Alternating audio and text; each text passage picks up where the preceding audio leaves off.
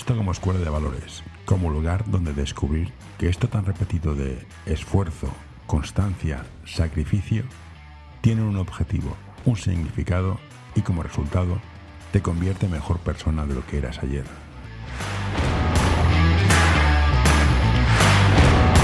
Vamos, vamos al turno. Estamos aquí gracias a, a la Asociación de Entrenadores de, de Cataluña, a la CEP. Hemos juntado un par de directores técnicos, cuatro directores técnicos que han sido, son o serán o volverán a ser. Esto es como un vicio, parece ser.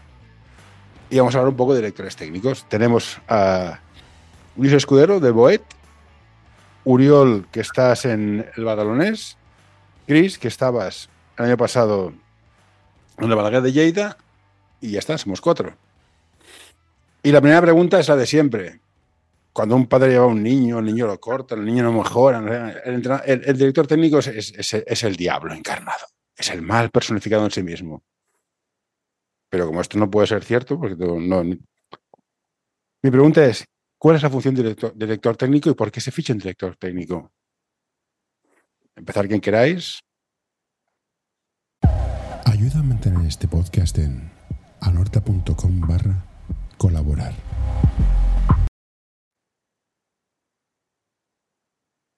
¿Empiezo yo, por ejemplo? Me parece bien. Vale, eh, ¿cuál es la función? Mm, a ver, eh, en teoría, eh, la función de un director técnico pues es gestionar, gestionar todo lo que es el grupo de entrenadores y, evidentemente todo lo que son jugadores y las familias. Eh, lo que pasa que luego eso va un poco más allá y, y haces bastantes más funciones como, como director técnico de las que son solamente técnicas. Pero bueno, la figura del director técnico creo que, que es importante eh, para, bueno, eh, para dotar al club de una, si quieres llamarle personalidad, ¿no? Eh, que, bueno, pues que el club, eh, que todos los equipos del club, en teoría, eh, no es una tarea fácil, en teoría, pues trabajen de una manera parecida y, a partir de ahí, pues llega la dificultad de encontrar los entrenadores para, para poder, para poder llevarlo a cabo, ¿no? Eh, y encontrar entrenadores para poder llevarlo a cabo, pues a veces es una tarea bastante complicada eh, actualmente. Pero bueno, un resumen muy, muy, muy, muy, muy resumido es ese. Luego, luego entraremos a debatir. Exacto. Cris, ¿tú qué piensas?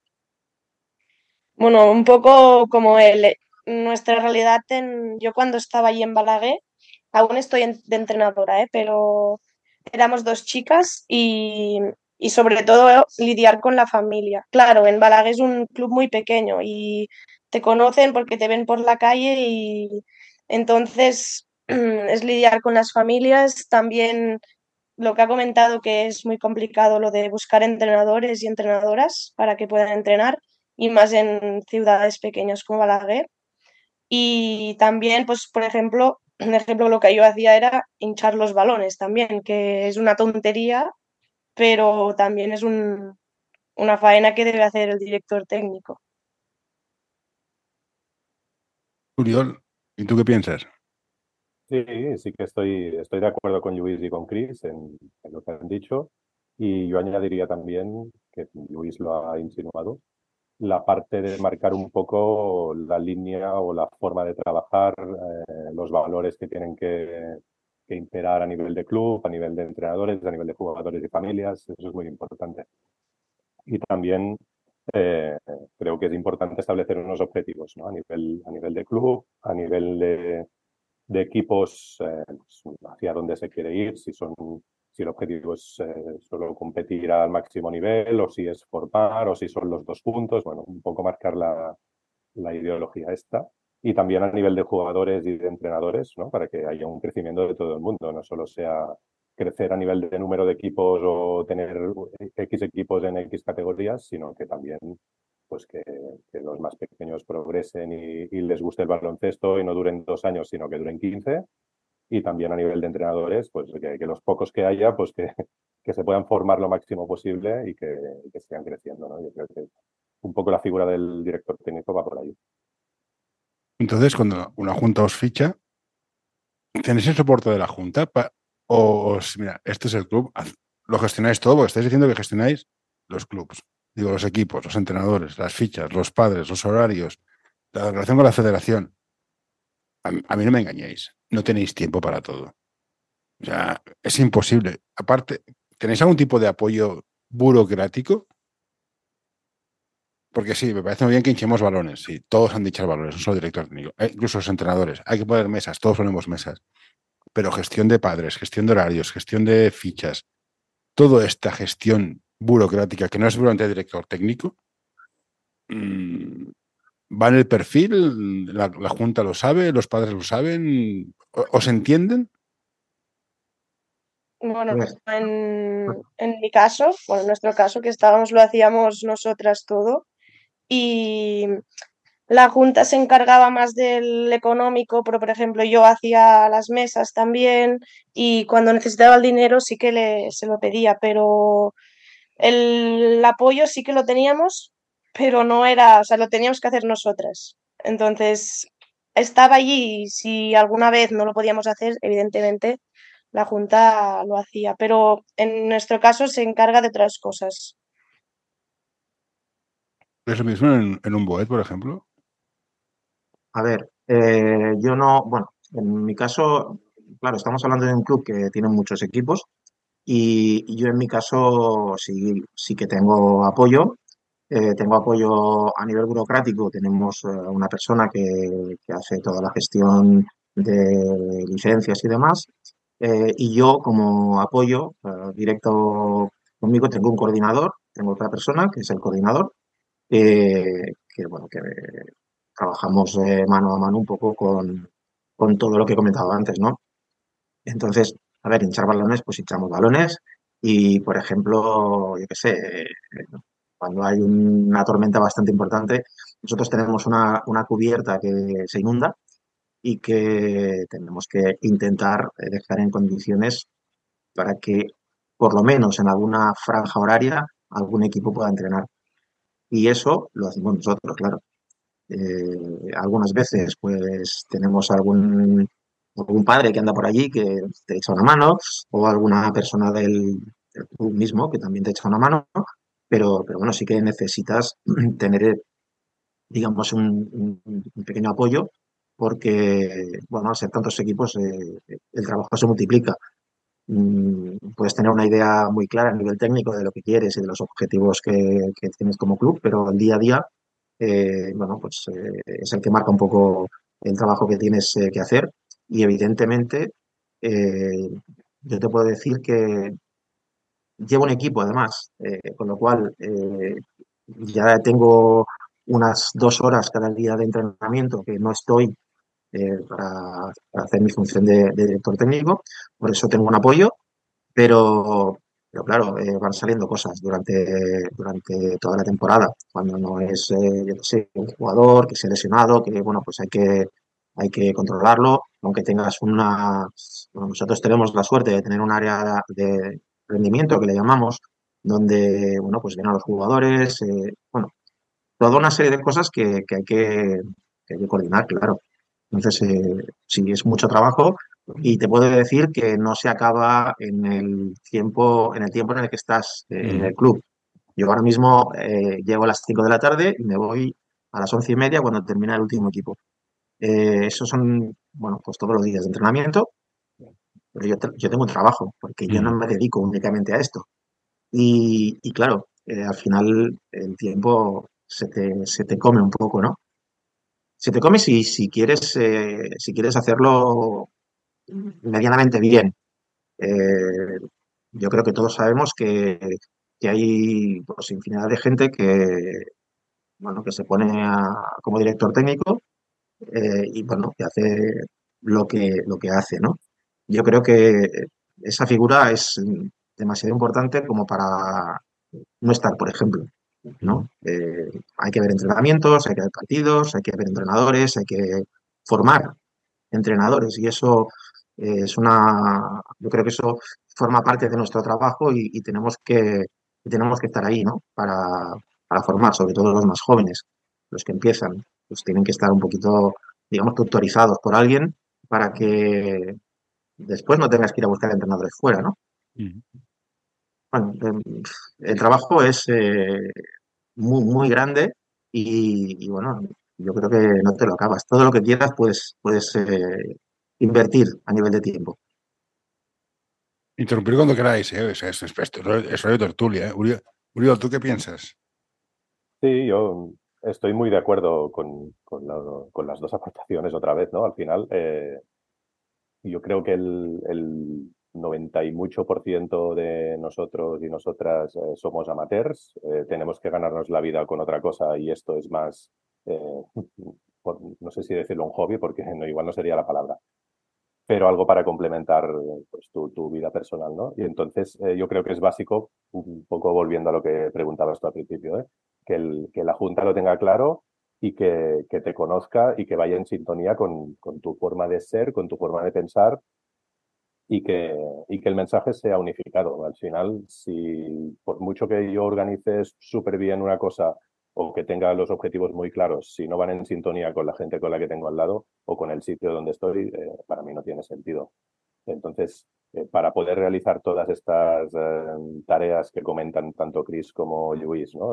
pues desde hinchar balones hasta reunirte con las familias para explicarles lo que haremos durante la temporada, o, la Junta lo tiene muy claro y, tienes más ayuda, más ayuda quiere decir, pues como decía Luis también, ¿no? Eh, o, Chris, que también no está ella sola, sino que tenía otra compañera, pues ostras. O tienes alguien que te ayude con la parte más burocrática y, que te dé soporte en estas cosas del día a día, o es imposible que una sola persona llegue a todo. Entonces, bueno, aquí cuando, eh, en estos casos es cuando cuando se tiende pues, a, descuidar las cosas que seguramente deberían ser las más importantes, que es el día a día, pues el, seguimiento de jugadores y jugadoras, de entrenadores, eh, que, se, que se entrene como se debe, ayudar a los entrenadores para que sigan creciendo. Bueno, todas estas cosas que, que el día a día, pues igual eh, tienes que ir a apagar fuegos porque no tienes horas en un pabellón por el motivo que sea, ¿no? Hablo del caso de Badalona, que esto ya es la panacea de, del, del lío, pues se te comen, se te comen las horas y, al final acabas, pues, por desgracia, dejando de hacer cosas que deberías hacer como prioridad, ¿no? Y uno, que, ¿cómo llega? O sea, yo entiendo que tú juegas a básquet, me gusta entrenar, me gusta el básquet, me hago entrenador, me gusta el básquet, quiero ganar dinero, me hago árbitro. Pero ¿qué pasa? ¿Cómo te llegas a plantear ser director técnico? Porque ahora, cuanto más conozco el rol, es en plan, es que es de loser, o sea, te van a dar por todos lados, no te ve nadie, el mérito es de otro y todo es culpa tuya. O sea, ¿por qué? ¿Por qué aceptáis el puesto? ¿O, por qué quieres ser director técnico? ¿Alguien quiere ser director técnico o es algo que te cae, es un marrón que te cae? Bueno, a mí fue un poco así, porque no un marrón, ¿eh? pero yo llegué a Balaguer porque yo soy de Andorra y estaba estudiando en Lleida, llegué a Balaguer, jugaba, me ofrecieron un equipo y estuve entrenando equipos hasta que hace dos años me dijeron, ¿quieres entrar en la dirección deportiva? Y pues yo me lo tuve que pensar porque pues yo soy una persona que me cuesta pues las injusticias que pues y todo esto. Entonces dije, me cuesta, em, no me cuesta que, no hace falta que me, que me agradezcan todo porque no me gusta, pero a veces que te digan, pues eh, muy bien, también lo agradeces, pero no lo hice por esto. Entonces me, dijeron, ¿quieres entrar? Y yo, bueno, me lo pienso, pero no me, lo, no me dejaron pensarlo mucho. Y como la otra chica que estaba es, es muy amiga mía, juega conmigo, pues dije, venga, va. Y, y bueno, mira, solo duré dos años, pero pero al final también tienes que valorar tu salud mental porque a mí me, o sea, yo cuando lo hice entrenaba tres equipos y, era jugadora, o sea, dije, sí, sí, no, dije, ya no puedo, ya no puedo aguantarlo esto. Pero a mí me, esto me cayó un poco así y me dijeron, ¿quieres? ¿Nos necesitamos a alguien? Pues yo dije que sí y ya está. No sé. Uriol, Sí, no, yo, Imagino que, todos un poco vamos en la misma línea, ¿no? Que, es una, una, evolución como, como muy dada por hecho, ¿no? Empiezas como jugador, eh, a los 16, 17 te pica el gusanillo y alguien te dice, oye, ¿por qué no entrenas? Pues mira, te pones a entrenar empezando por los más pequeños, vas subiendo y llega un momento en el que alguien, por, por X motivos, sea porque, porque creen en ti o porque te han visto trabajar y, y, les gusta cómo, cómo, lo haces, o por necesidades, porque no hay nadie más y no saben a quién decírselo y eres quien lleva más tiempo, pues al final te, acaba, te acaban proponiendo el dirigir el cotarro, ¿no? Y aquí es cuando cada uno, pues como Chris, ¿no? Decide si, si está, si está preparado, si se siente preparado, si se encuentra a gusto o si, o si, o si no. ¿no? Aquí es una decisión, una decisión muy personal porque al final hay que ser muy consciente de que eres el, seguramente el último mono, pero el primero en recibir los palos. Entonces eh, hay que estar también preparado para eso y hay que, hay que tener muy claro lo que haces y, que, y sobre todo tener gente, lo que decía, ¿no? tener gente a tu lado que, que esté al, mismo, al mismo son que tú. pero, lo que decís es, perdón, Luis, que estás en un club, llevas tiempo allá, te llevas muy bien, te haces unas risas y es una especie de chantaje emocional. Los entrenadores que saltan de club cada cinco años no van a ser directores técnicos, pero es, es que te necesitamos porque no hay nadie más. Ya, pero entonces compensa porque el esfuerzo es muy alto y el precio que se paga es alto.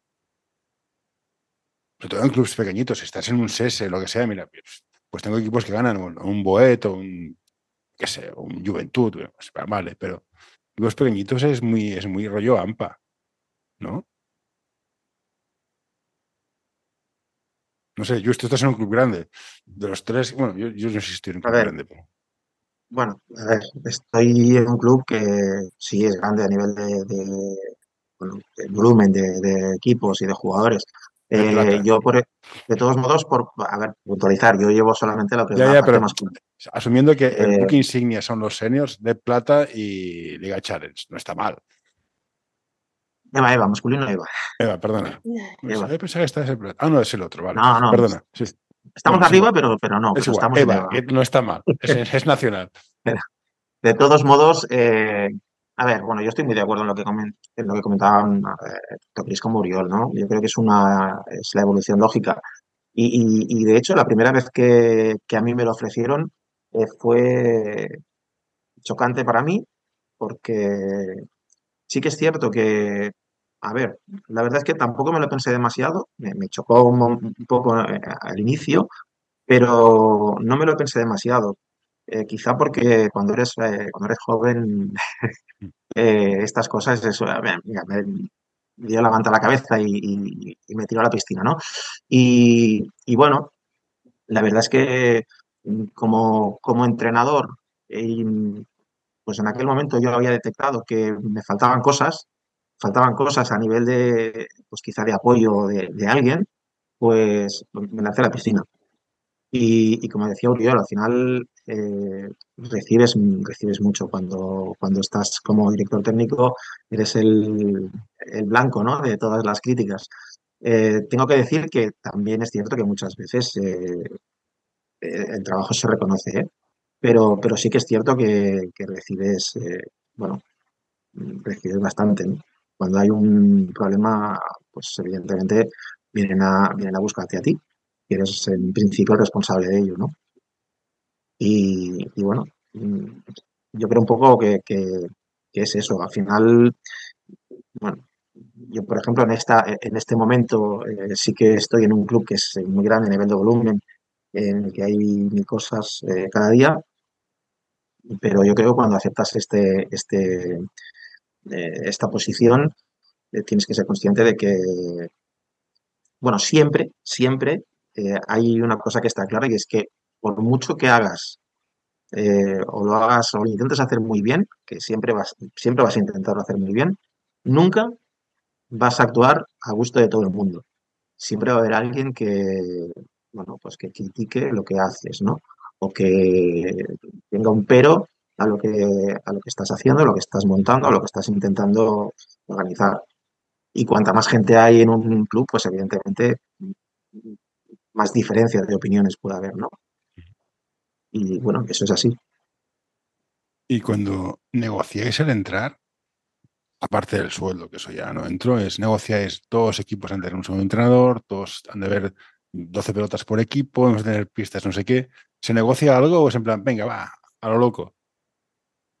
Bueno, en mi caso, por ejemplo, eh, yo la única, la, única condición que pongo o que he puesto las veces que he estado de, eh, director técnico es que detrás la Junta eh, tenga muy claro qué es lo que queremos hacer y la persona que me ofrece ese cargo también tenga muy claro qué es lo que queremos hacer.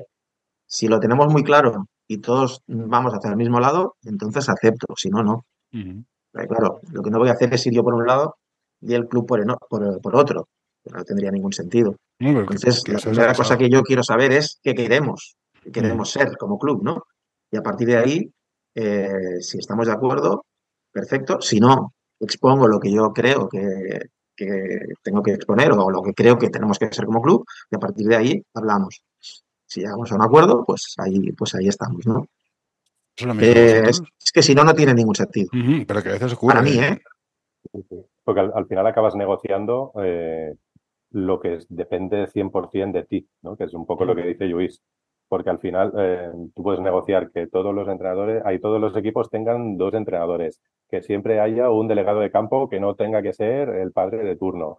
puedes negociar todo eso, pero después eh, la realidad te lleva a que tienes que salvar como sea la temporada con la gente que tengas y haciendo milagros. Y pues mira, Chris jugando, entrenando, coordinando, llevando siete equipos, Luis seguro que más de lo mismo, yo más de lo mismo. Entonces, la misma realidad te pone un poco eh, en tu sitio y te pone las limitaciones que tiene el, club donde estés. Entonces, para mí lo más importante es lo que ha dicho Luis, que es que, que tú tengas claro y la Junta tenga claro que vais en la misma línea. Si no... Y aquí, aquí a, ver si, a ver si os meto en un jardín de una vez, que sois todos muy buenas personas. Las juntas las forman padres normalmente. Los padres, yo soy padre, queremos a nuestros hijos, pero eso no significa que seamos personas inteligentes o sensatas. Y muchos clubes de nivel, no, somos un club social, pero ¿cómo lo gana este hecho?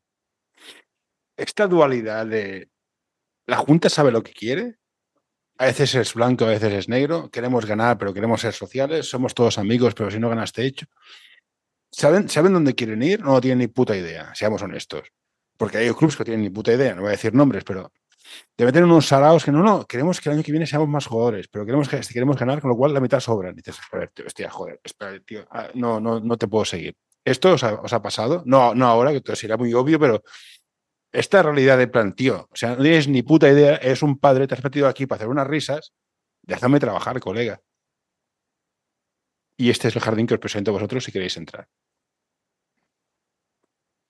si no, vamos a, me, busco otro, ¿eh? tengo más. Mm, en mi caso no, ¿eh? Porque es como es, al ser, claro, es que es un pueblo pequeño, que sí que hay, la mayoría son, bueno, no, menos de la mayoría son padres de algunos sí, pero en nuestro caso no. Y nunca ha habido esta dualidad de que tú comentabas ahora. Siempre hemos ido, al ser un club así muy familiar y y todos siempre hemos ido en, en, concordancia todos. O sea, no, en nuestro caso en Balaguer no, mm. no ha habido nada. no ha pasado nada así. Pero. ¿Busco siguiente jardín o cerramos tema? No, mira, yo, te pongo el, mi ejemplo personal, ¿eh? por ejemplo. Eh, yo antes de estar, llevo tres años, eh, esta es la tercera temporada aquí en Badalones, y antes de estar en, en Badalones estaba en otro club en Badalona, en, en San Josep, que es otro, otro mundo, sí. Otro mundo. Eh, y aquí sí que se notaba, pues al final la Junta eran padres y se notaba pues que iban, bueno, era como un, un diésel, ¿no? Yo siempre lo decía, un, con todos los respetos del mundo, ¿eh? pero mm. con un payés conduciendo un Lamborghini, ¿no? o sabes un poco dónde estás y, te amoldas y, sabes lo que quieres, o es muy complicado. Pues que sí, sería exactamente al revés. Si, si, yo no tuviera ni idea y me metieran ahí en medio, pues claro, al final, eh, al final cada uno tiene que ser coherente con el sitio donde está, con su, un poco con sus conocimientos, ¿no? Y, y ser honesto en este sentido. Es decir, no, no me voy a meter en un jardín de coordinar al Barça mm. si faena tengo en gestionar mi equipo, ¿no? Mm. Ahí va también un poco con, con, su, con cada uno con su personalidad, ¿no? Y a la hora de entrar en un club, decís, mira, yo a mí me gusta jugar de esta manera. Y transferís toda la estructura de juego, la filosofía de juego, desde los preminis hasta el senior para que haya una continuidad y la gente se pueda mover. ¿Cómo negociáis el modelo de juego? ¿O es en plan, así jugamos, así vamos a jugar y punto? ¿Y cómo definís cada nivel que ha de saber?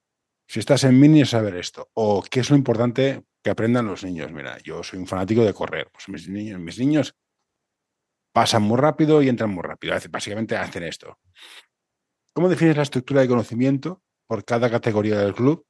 Y si aparte de esta categoría has tener en cuenta el nivel. Pues no es lo mismo entrenar a un infantil de nivel C que a un infantil preferente, que también hay que tenerlo en cuenta. ¿Cómo gestionas toda esta, esta matriz de tantas dimensiones? ¿Cómo lo gestionáis?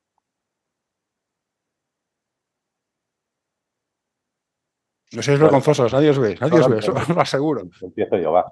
Eh, volvemos un poco a lo mismo, ¿no? Eh, a mí, ¿no? Esto es universal. A todos nos gusta defender muy fuerte y correr. ¿eh? A todos nos encanta. Luego mm, te encuentras zonas de 40 minutos, ¿no?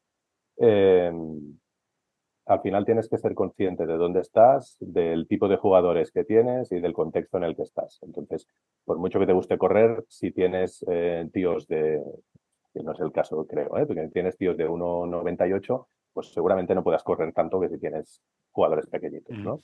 O jugadoras. Entonces, lo primero es mm, analizar de dónde la materia prima que tienes para adaptarlo un poco a tu manera de entender el básquet. Entonces, a partir de aquí, pues meter cada uno sus matices en función de la categoría y el nivel donde juega cada equipo. Y después, para mí, eh, lo más importante que, has dicho, que has, que has preguntado, que es en cada categoría eh, que deben saber, ¿no? Para mí es, es básico. ¿Por dónde empezar, no? empiezas, por ejemplo, tienes un club absolutamente desestructurado, pues igual no es tan importante que sepan pasar y cortar, sino que vengan a entrenar, que tengan buenos hábitos, un poco aquí va un, un poco la faena de cada uno. Y después, una vez ya está todo más estructurado, pues obviamente con los objetivos de esos que hablábamos al principio, pues eh, adecuarlos a, la realidad de cada, de cada generación e individualizarlos en caso de tener jugadores o jugadoras que puedan pues, tener más recorrido o, que quieran tener más recorrido, que para mí es lo más importante, más que poder, lo importante es que quieran hacerlo. A ver, yo estoy un poco, yo estoy un poco en la misma línea que, Oriol. Eh, lo primero que hay que saber es eh, la realidad de donde, de donde estás trabajando, ¿no?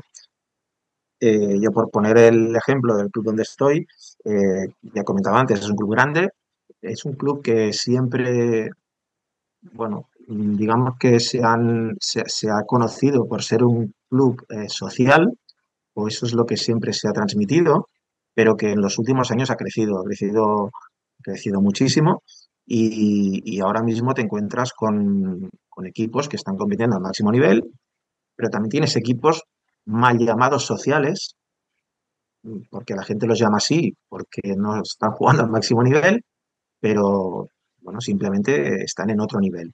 Entonces, yo mm, estoy muy de acuerdo en lo que comenta Oriol. Eh, al final tienes que saber qué es lo que tienes y a partir de ahí empezar a trabajar, pues eh, evidentemente con, bueno, pues con toda una serie de transmisión de valores y a partir de, que tengas, eh, como, dice, como dice Oriol, todo más o menos estructurado, entonces puedes empezar a establecer objetivos a nivel técnico eh, con, equipos, eh, con equipos, con entrenadores, en función del nivel que tengas de, jugadores. Así, a grosso modo, hombre, pues evidentemente todos queremos defender y correr, como decía Oriol, eh, te encuentras clubs que cuando juegas contra ellos sabes que siempre vienen toda la pista, por ejemplo. Eh, bueno, al final es una, es una cuestión de definir cuáles son tus líneas de, trabajo y, a partir de, ahí, pues eh, ajustarlas al nivel de, jugadores que tienes o al nivel de los equipos que tienes. Sí, yo más o menos lo mismo que han dicho Oriol y, y Luis. Y bueno, quería comentar que al final em, tú tienes ese documento que todos creamos y que, probablemente solo se lo miren dos o tres entrenadores del club. Y claro, no es lo que nos pasaba a nosotras el año pasado, bueno, más personalmente a mí, es que tú ibas y hacías una atención personalizada con el entrenador y los que eran más jóvenes que, claro, yo soy una chica y joven, los que eran más jóvenes sí que te hacían un poco de caso, pero tú ibas al entrenador, no sé, del cadete masculino que era más, más mayor que yo y lo que le decías o ni se lo miraba probablemente y claro, tú al final haces una faena, te lo ocurras para que, como han dicho, pues sobre todo nosotros también valorábamos el, la puntualidad, los valores que tiene que ser un jugador y jugadora de baloncesto y al final veías que tú te currabas de ese documento y a la práctica se lo miraban tres o cuatro. Pero claro. Tú eres la figura más importante a nivel deportivo del club. O sea, si un entrenador te chulea, la junta que... Mm, o es lo que hay. Sí, sí. No, no, no. La junta nos apoyaba 100%, pero claro, em, nosotras miraros el documento y cuando llegabas y hablabas con él y pues sí, ya me lo he mirado. Y al final. Es que, a ver, jugar de farol es muy difícil. ¿eh? Y aquí ya, yo insisto en los jardines. Tú pues no, yo te apoyo, pero búscate la vida, no es apoyar. Las cosas como son. No, no. Es un entrenador, un grupo de entrenadores que por lo que sea pasan de ti, que te pueden apoyar, que o tomas medidas y te los cargas, que entonces entramos en el problema de que no hay entrenadores, entonces da, igual lo que digas. O sea, importa tres pepinos, con perdón, ¿eh? Pero bueno. Volviendo a los entrenadores que estábamos hablando. ¿Cuánto cuesta encontrar entrenadores buenos? Y esto viene por una reflexión que estuve leyendo ayer en Twitter. Como sigo a J. Cospinera, porque soy así de feliz, en un clinic un cadete le dijo que él no tiraba nunca porque su entrenador le prohibía tirar. Me parece una sanción de fusilamiento preventivo pero entonces, ¿cómo, cómo hacéis que los entrenadores, cómo, cómo, encontráis entrenadores buenos? asumiendo que a todos nos gusta ganar y a veces es muy difícil priorizar la formación por encima del resultado. Yo lo, yo lo puedo entender. Pero ¿cómo los encontráis y cómo los formáis? Porque igual que a un niño se le pide entrar por la izquierda cuando tiene, cuando tiene 40 años, que con 40 años hace entrar por la izquierda, ¿cómo formamos a los entrenadores para que sean entrenadores acordes a su nivel? Porque yo entiendo que un señor de ganar, un preferente de ganar, pero un nivel B está para formar. Para mí, ¿eh? que a lo mejor me equivoco. ¿Cómo encuentras entrenadores buenos y cómo los formas? Y los buenos, ¿qué haces? Es que no hay, es que no hay entrenadores. ¿Qué te haces? ¿Que te lo comes con patatas? Primero definamos buenos, ¿no? Porque, claro. Lo, que, lo que tú quieras comente para cada categoría. Yo creo que el mejor entrenador no siempre, no siempre es el que está en el senior ganando. A lo mejor entrenadores buenísimos de formación que están en el premini y hacen un trabajo de muerte. Yo creo que no, no, hay, no hay una norma básica del mejor. Cada grupo tiene el mejor entrenador independientemente, para mí. Eso, para, al mejor para cada categoría o para cada grupo que tengas. Me, sabe mal empezar siempre, ¿eh? pero al final es, Que para mí va ligado también con, con los objetivos, con todo, que, cada uno tiene que tener muy claro qué tipo de entrenadores y entrenadoras quiere para cada equipo, ¿no? Em, para mí, un, a nivel personal, ¿eh? en, mi caso concreto, para mí, un entrenador de rendimiento que solo que su objetivo sea ganar el sábado o el domingo, a día de hoy en, el club, por el tipo de equipos que tenemos, pues no me sirve. Entonces, eh, no buscaré este perfil de entrenador o de entrenadora. Pues, ¿cómo, ¿Cómo se encuentran? pues con, eh, a través de conocidos, a través de jugadores en el club que tú ves que tienen unas ciertas características, ¿no? Que identificas enseguida, ostras, este es el que, el que maneja en pista cuando, cuando las cosas van mal, ¿no? O cuando las cosas van bien es el que siempre ayuda a los compañeros o compañeras. Pues estas cosas al final se detectan y después, eh, pues a través de, de, bolsas de entrenadores que supongo que hablaremos luego. Bueno, esas cosas, esas cosas que, que por suerte hoy en día están más eh, asequibles o más, al, más disponibles para todo el mundo, pues también ayudan. Pero sí que es verdad que la problemática, que supongo que ahora abriremos el melón, que es que no hay gente dispuesta a entrenar. Ya no hablo de entrenadores, hablo de gente dispuesta a entrenar, a sacrificar horas de su día a día para, pues, pues para eso, para educar, para formar y para pertenecer a un club de, de, baloncesto o a una escuela o lo que sea. Entonces, yo creo que es un tema ya a nivel de sociedad. Si las familias ya cuesta que se impliquen, que en vez de irse el fin de semana por ahí, vengan al partido, que en vez de ir a la cena de no sé qué, el niño o la niña venga a entrenar, pues imagínate entrenadores que encima su, su figura eh, es lo más parecido a la nuestra, ¿no? Que reciben palos por, todo, Estamos ahí. Y encima, eh, ya no solo a nivel amateur, sino que prácticamente en la mayoría de los casos, eh, la compensación, por llamarle de alguna forma económica, eh, más que reír, hace llorar. ¿no? se juntan muchos factores que, no son muy, muy propensos para que haya entrenadores y entrenadores. Luis. Venga, va. Eh, a ver, yo, mm, bueno, yo tengo dos, tengo dos maneras de, encontrar entrenadores. Eh, hay una que es, eh, que creo que es un poco la que, la que intentamos utilizar todos, que es la de detectar los jugadores que tenemos en el club que puedan tener ese, bueno, puedan tener esa, ese algo que, buscamos y, y, los formemos, ¿no? Y bueno, a mí siempre me han, bueno, la gente se ha reído mucho de mí porque siempre tengo eh, la costumbre de tener conmigo a dos o tres eh, chavales jóvenes cuando llevo algún equipo eh, que, bueno, se van formando durante dos, tres, cuatro temporadas y, luego es cierto que no acierta siempre, pero, luego tienes entrenadores que, que, bueno, que por lo menos tienen un poco lo que, lo que tú buscas para, para ponerlos al frente de un equipo, ¿no? Eh, y después está la otra parte que es la de, ver, eh, igual que la mayoría de entrenadores vemos jugadores y vemos, eh, ostras, pues este chaval de, este equipo lo hace muy bien y tal, también vemos entrenadores.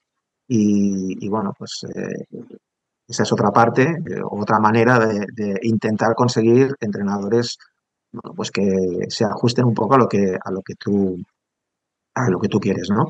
Eh, a partir de ahí, una vez, una vez los tienes dentro, eh, yo creo que hay una parte que es importante, que es la de la comunicación.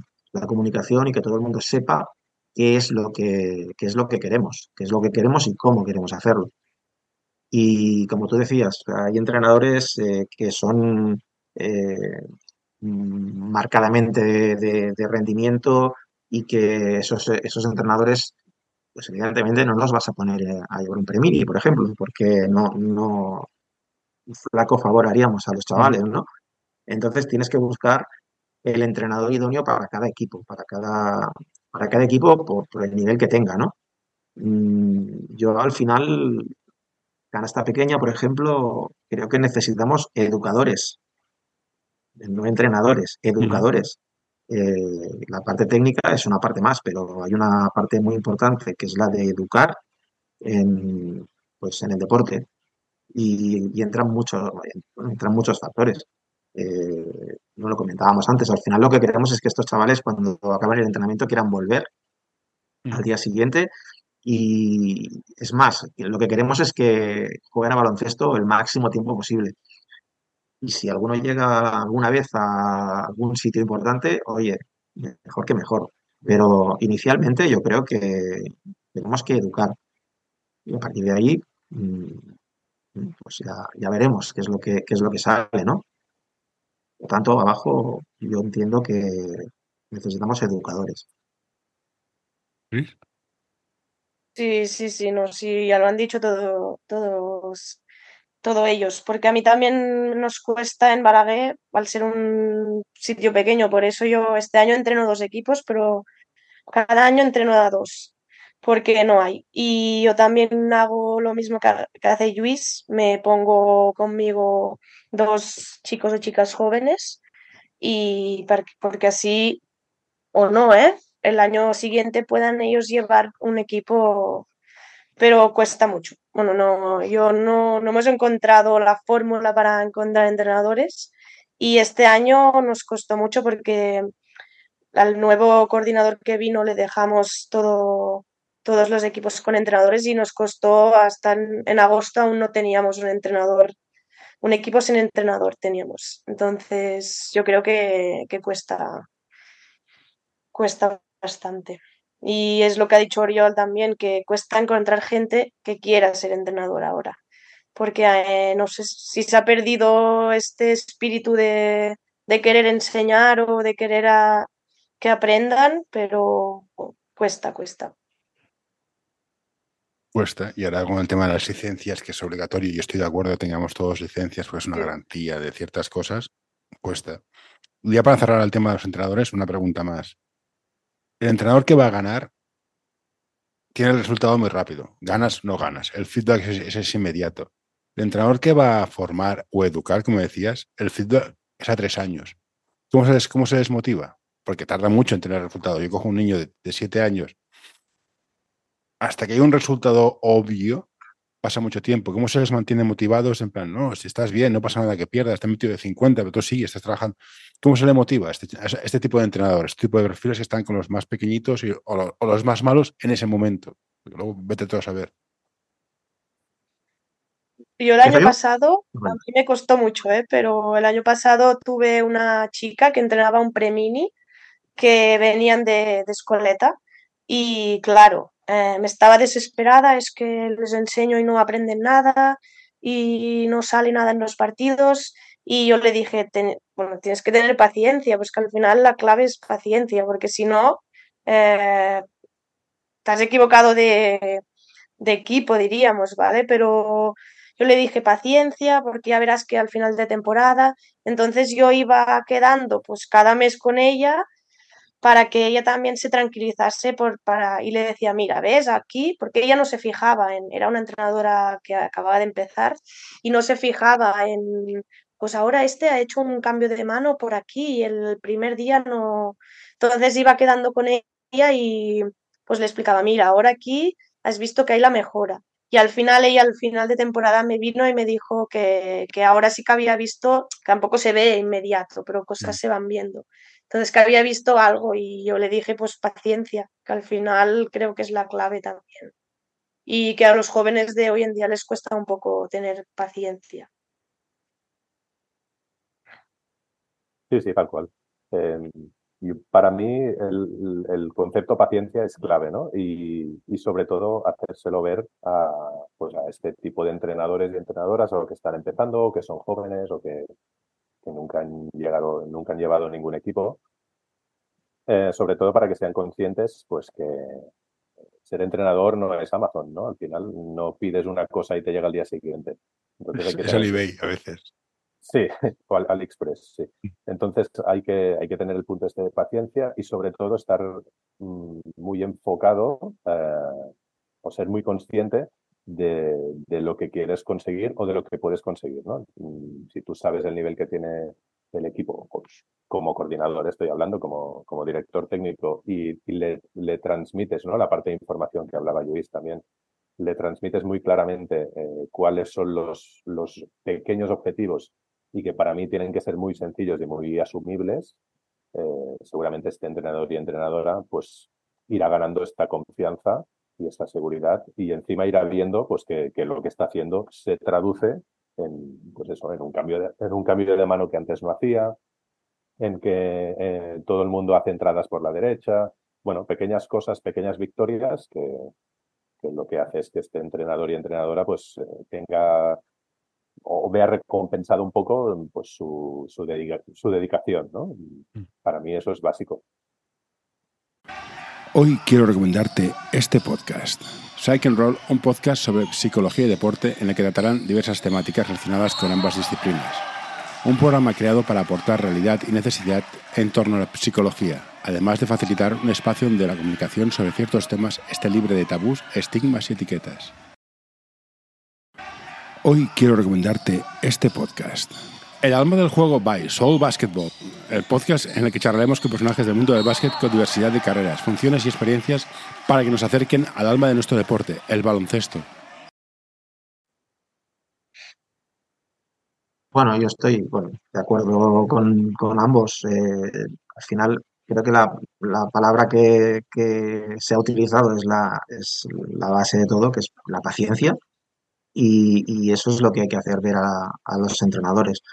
Eh, a ver, yo en mi caso tengo un defecto, que es que me, siento en los eh, banquillos, en los partidos, no de todos, pero me voy sentando en, todos los banquillos porque me gusta eh, ver cómo los entrenadores, pues, digamos, se desenvuelven durante los partidos, cómo gestionan y demás.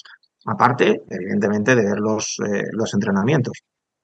Y yo creo que es muy importante la parte de la comunicación porque yo creo que tenemos que estar siempre, siempre eh, en contacto con el entrenador, explicándole, eh, a ver, yo cuando veo alguna cosa en un entrenamiento, algún ejercicio que no me cuadra para la edad de los chavales, pues lo comentamos, lo comentamos y, bueno, y a partir de ahí pues se sigue trabajando, ¿no? Eh, no siempre estamos de acuerdo, evidentemente, pero al final es hacer entender a los entrenadores Mm, y cuál es el objetivo de, cada equipo, ¿no? Y eso creo que en principio, eh, a principio de temporada es importantísimo eh, que, que todos los entrenadores sepan qué es lo que, cuáles son los objetivos de, su equipo, no a nivel, no a nivel de resultados, sino a nivel de, qué es lo que queremos trabajar con cada equipo y a dónde queremos llegar. Y, y luego si ganamos más o menos, ellos tienen que entender que es una, es una consecuencia de lo que, de lo que se trabaja, es una consecuencia de, ese trabajo diario y, llegaremos a ganar o no, que nos dará para ganar o no nos dará para ganar, pero no, no hay que sacrificar, digamos, eh, pasos porque luego eso no lo recuperan. Entonces, eh, yo creo que es importante esa, esa comunicación y constante. De ahí, eh, y vuelvo un poco al, inicio de todo, de ahí creo que es que tenemos ese tiempo inmenso de, horas y horas de estar en, el club porque hay que ver los entrenamientos, hay que ver cómo los entrenadores eh, desarrollan el trabajo que, tienen que hacer y a partir de ahí comentarlo. Mm, bueno, yo creo que ese, es nuestro trabajo, ¿no? Eh, principalmente, luego hay muchas otras cosas más, ¿no? Pero a nivel técnico creo que ese es nuestro trabajo principal. Y ya para ir finalizando, estamos de acuerdo que faltan entrenadores, faltan los entrenadores, cuesta mucho a entrenadores. ¿Qué le pediríais a la asociación de entrenadores, esta, la, CEP, o a la federación para conseguir que haya más entrenadores? No, no, no, no más, sino con ganas de aprender, que es distinto, porque en total sacar de título. ¿Qué le pediríais? ¿Qué haríais? Mm, ¿Veis que os falta más apoyo? ¿Falta, falta algo? La federación está para, poner, el sello aprobado fuera y se olvidan. Algo más formación continua. El tema del mentoring que haces tú, Luis, la sección de entrenadores lo quiere montar con entrenadores grandes, que me parece muy bien, pero se puede buscar entrenadores pequeños. Oye, ir a entrenar o ver a entrenar un LEP o un preferente siempre, siempre me hace ilusión. ¿Qué haríais o qué necesitáis? Son dos maneras de verlo. Complicado eso. Esta, es la pregunta trampa. Esa pregunta, dame tú la respuesta, yo no la sé. ¿Sabes, ¿sabes qué pasa? ¿Sabes qué pasa? Que eh, vivimos en una sociedad en que la gente joven es complicado. Eh, yo lo digo por lo que por lo que he detectado últimamente, ¿no? Es complicado que, estos entrenadores que son tan jóvenes eh, quieran formarse oportunidades para hacerlo las tienen, ¿eh? Mm. Porque la federación, Federación Catalana tiene los cursos, tiene, monta clinics constantemente, monta pequeñas cápsulas de, mm. a las que te puedes apuntar cualquiera, cualquier persona. Eh, desde la, desde la Asociación de Entrenadores, pues también, sobre todo actualmente, se están, se están montando un montón de cosas. La cuestión es que que ellos quieran formarse.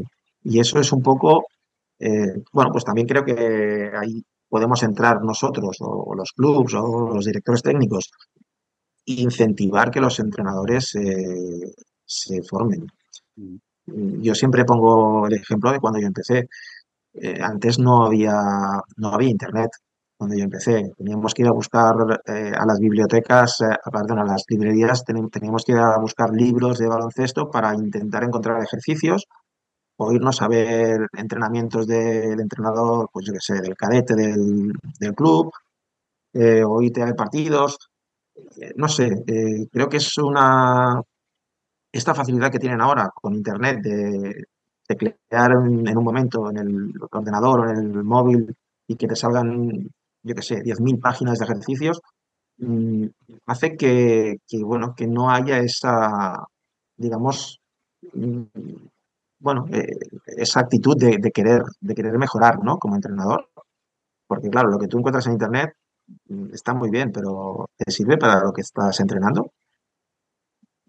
Tenemos pues, ese eh, filtro ahí para saber si eso que estoy viendo eh, es idóneo para el equipo que yo estoy entrenando.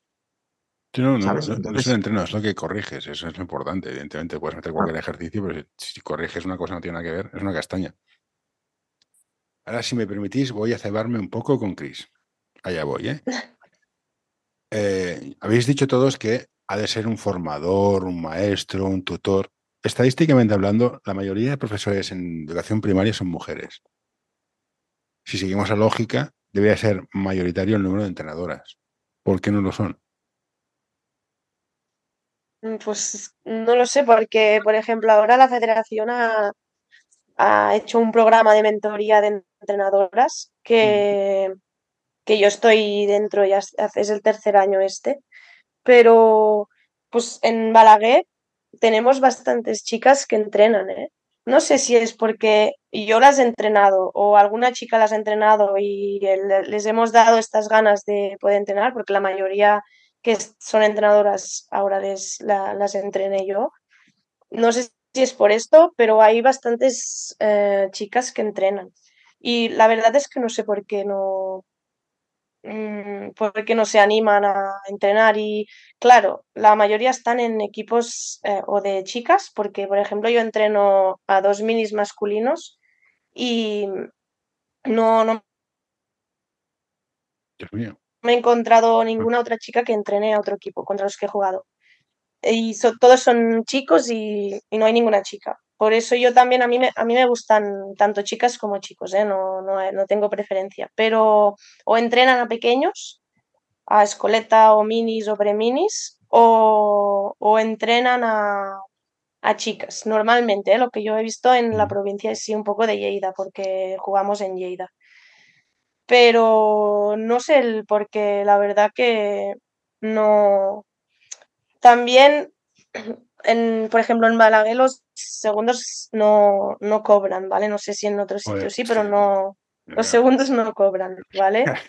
Eh, entonces, ya, ya. Este año tuvimos un pequeño problema porque una fue una chica, además, se reveló, se reveló porque los segundos no cobraban. Y es lo que decía Luis, Luis, que no, las, las oportunidades las tienen, pero lo que ellos quieren también es, un, supongo que una recompensa a cambio de lo que hacen. Es mucho lo de hoy en día, lo de los jóvenes, que quieren una, una recompensa a todo lo que hacen. Y claro, no es como cuando empezamos nosotros, que nos daba igual si nos daban lo que nos dieran. Entonces, no sé si es porque quieren algo a cambio que no hay pero no en chicas, ¿eh? sino ahora no, no, yo, aquí soy muy fan de.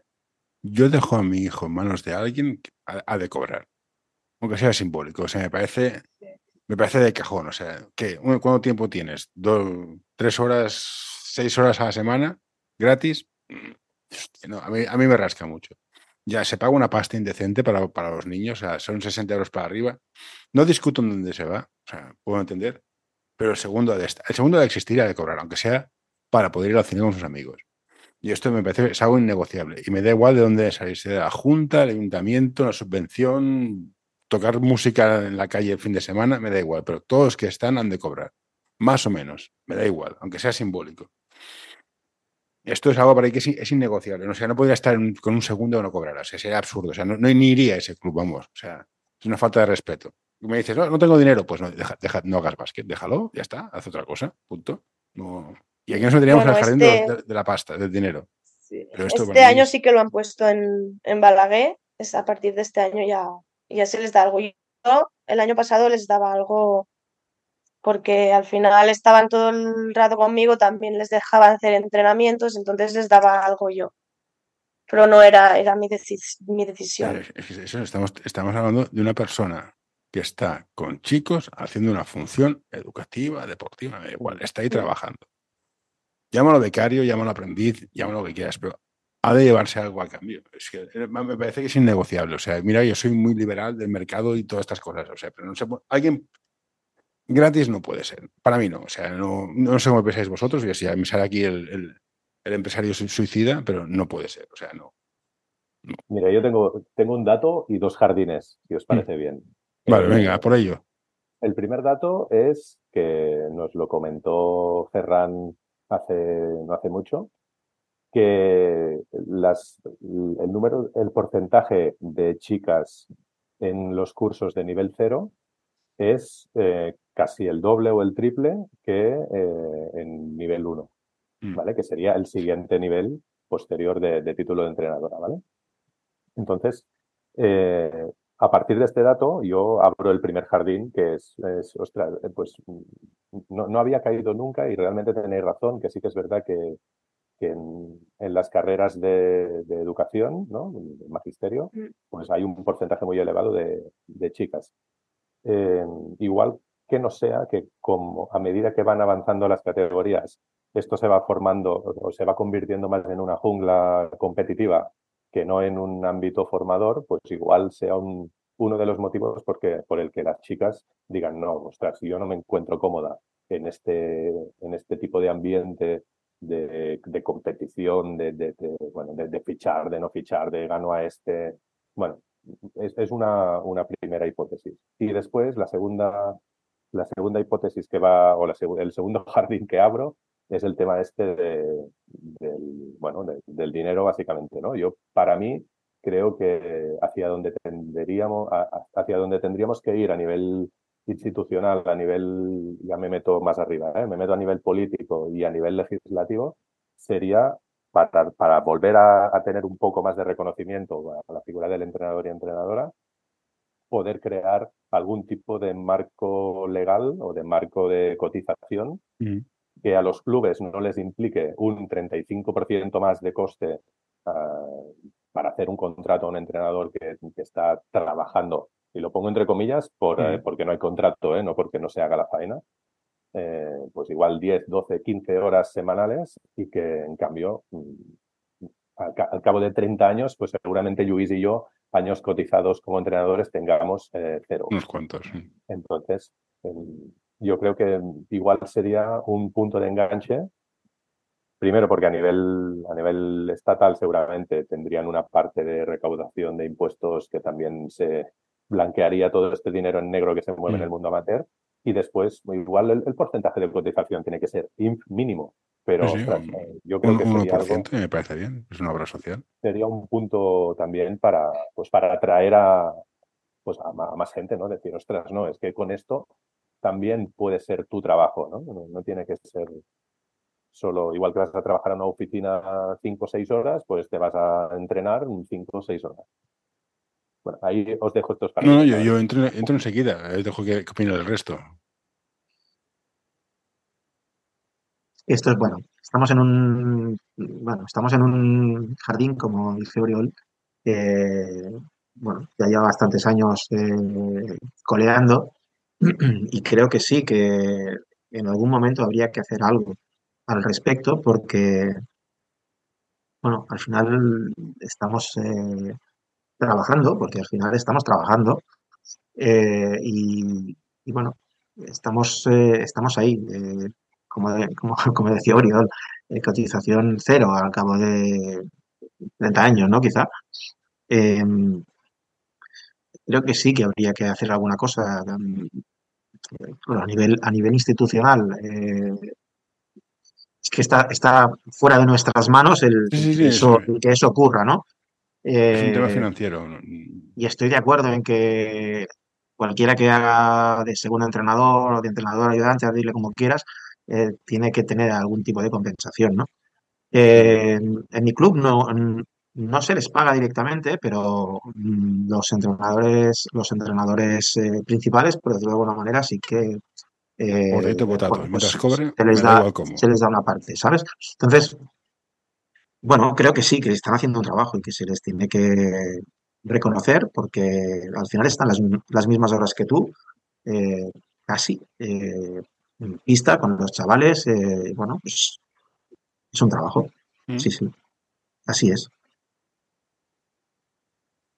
Y como Chris no la veo, no la veo jardinera ahora mismo, el tema de las chicas entrenadoras creo que es el mismo motivo por el cual muchas chicas dejan el básquet. La presión familiar, los estudios, la pareja, y lo dejan, porque equipos de nivel D hay en cadete y hay en junior. Yo creo que es una, es una tienen, y ahora, ahora voy del jardín con los cuernos directos, tiene una gestión más seria de responsabilidad y priorizan mucho más los estudios que los niños. Entonces, si tengo que dejar algo, dejo los estudios, digo, dejo estudios, dejo el básquet. Y se quedan muchas fuera. Y cuando ya tienen pareja, son madres, muchas optan por estar con los hijos y el padre no. Están en casa haciendo la cena, la comida, lo que sea, el padre está haciendo otras cosas que de igual valor, no digo que no, pero no están cuidando a los hijos. Y tardan a, envolver hasta que el niño debe tener 17, 18 años. Entonces, quizás vuelven. Y esta es mi teoría pasajera, si Chris quieres confirmarla o rechazarla, me parece perfecto. No, no, sí, sí, sí, al final em, yo de las que, yo que jugué toda mi, hasta junior en Andorra y cuando nos vamos a estudiar fuera la mayoría ya es, nosotros duramos, éramos un equipo de 12 y todas las 12 hasta junior, pero a partir de que te vas a la universidad, solo ahora mismo de aquel equipo, solo seguimos jugando dos, pero al final yo, por ejemplo, eh, cuando decías primer de bachillerato, hacía inglés, baloncesto y música y tuve que dejar una cosa y el baloncesto no era una opción, era dejé la música. Pero también es saberte organizar porque yo tenía, tenía clase hasta las 5, dos días a la semana y después tenía entreno, pero si te sabes organizar yo creo que puedes sí que priorizas, claro, también depende de la persona, pero yo a mí me gustaba mucho el baloncesto y quería hacer baloncesto sí o sí, entonces me tenía que organizar para que esto pudiera ser. Pero sí que es verdad que, pues lo que te he dicho, solo eh, seguimos jugando dos. No, yo, yo por lo que veo en mi casa, yo tengo mellizos, uno es chica, otro es chico, y la relación con el deporte es diferente. Mm. Esa es mi teoría pasajera. Y el tema del dinero, yo estoy de acuerdo a abrir las finanzas de un club y ver dónde se va la pasta. Me parece curioso, o sea, un club con 12 equipos, 12 niños, 60 euros, sale una cifra tan grande y dices, ¿dónde se va la pasta? Pistas, árbitros, depende del nivel, es más caro. Habría que ver dónde se va la pasta. Pero claro, tú por una, por una clase de inglés pagas 90 euros y no te quejas. Correcto. Ahí, Bueno, pues aquí tienes dos tíos que están más tiempo con tu hijo que en la clase de inglés. sí, sí. Es que el inglés es, mm, es bueno para los negocios. Si el deporte te aporta ciertas cosas, bien llevado, pues el deporte per se no es, no es nada. Tenemos un debate pedagógico importante, pero habría que ver las finanzas de un club, coger y abrirlas. ¿Dónde se va la pasta? Sueldos, federación, pistas, no sé. Y nosotros, eh, yo estoy en un club que tenemos que pagar por cada pista. O sea, cada entreno es pagar, pagar, pagar. Entonces, le sacamos un partido que a veces me da hasta vergüenza cómo jugamos. Jugamos en pistas cruzadas, pa- compartiendo pistas, que es, es un GTN.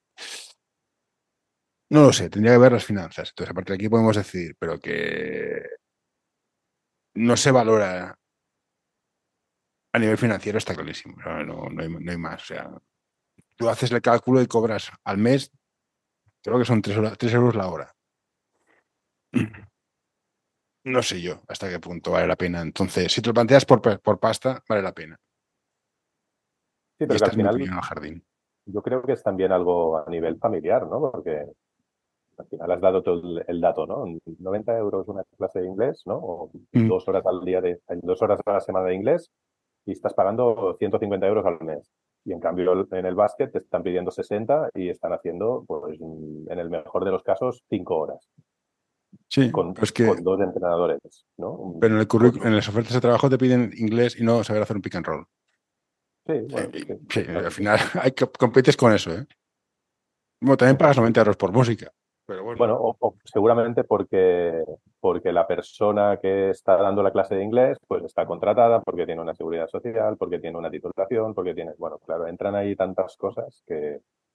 Pero estoy de acuerdo en hacer un contrato a, 1% de RPF a los entrenadores. Tendríamos el mismo problema de dónde se va la pasta. Yo no me creo que, la Junta se, se, vaya de, se vaya a Benidorm en verano con, lo que han ahorrado. Evidentemente no. Pero ¿dónde se va la pasta? Porque hay mucho dinero. O sea, ¿qué porcentaje va cada sitio? ¿Cuánto federación? ¿Cuánto material? ¿Cuánto club? ¿Cuánto entrenadores? Sería interesante verlo. Un día esto voy a, voy a, voy a picar piedra, a ver si lo saco. Va a ser curioso. No, es que el 90% van a instalaciones. Ojo. Entonces tenemos, tenemos una posible solución pero otro, o, no, lo sé, habría que ver los números. Claro, se habla, ah, en plan cuñado es muy fácil opinar. Sin números, vete a saber tú dónde se va el dinero. Envíanos tus sugerencias a info.anorta.com o en nuestras redes sociales.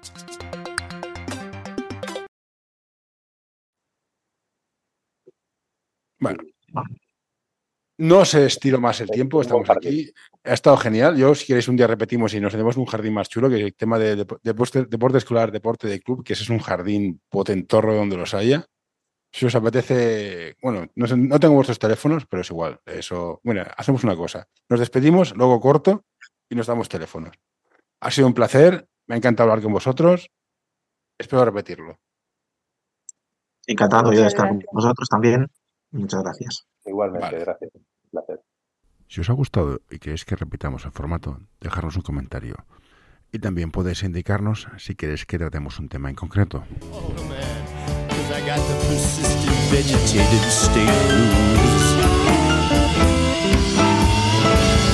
what you doing there? Get away. No, no, don't you touch that. No, don't you pull that plug. No, hey, hey, nurse, nurse.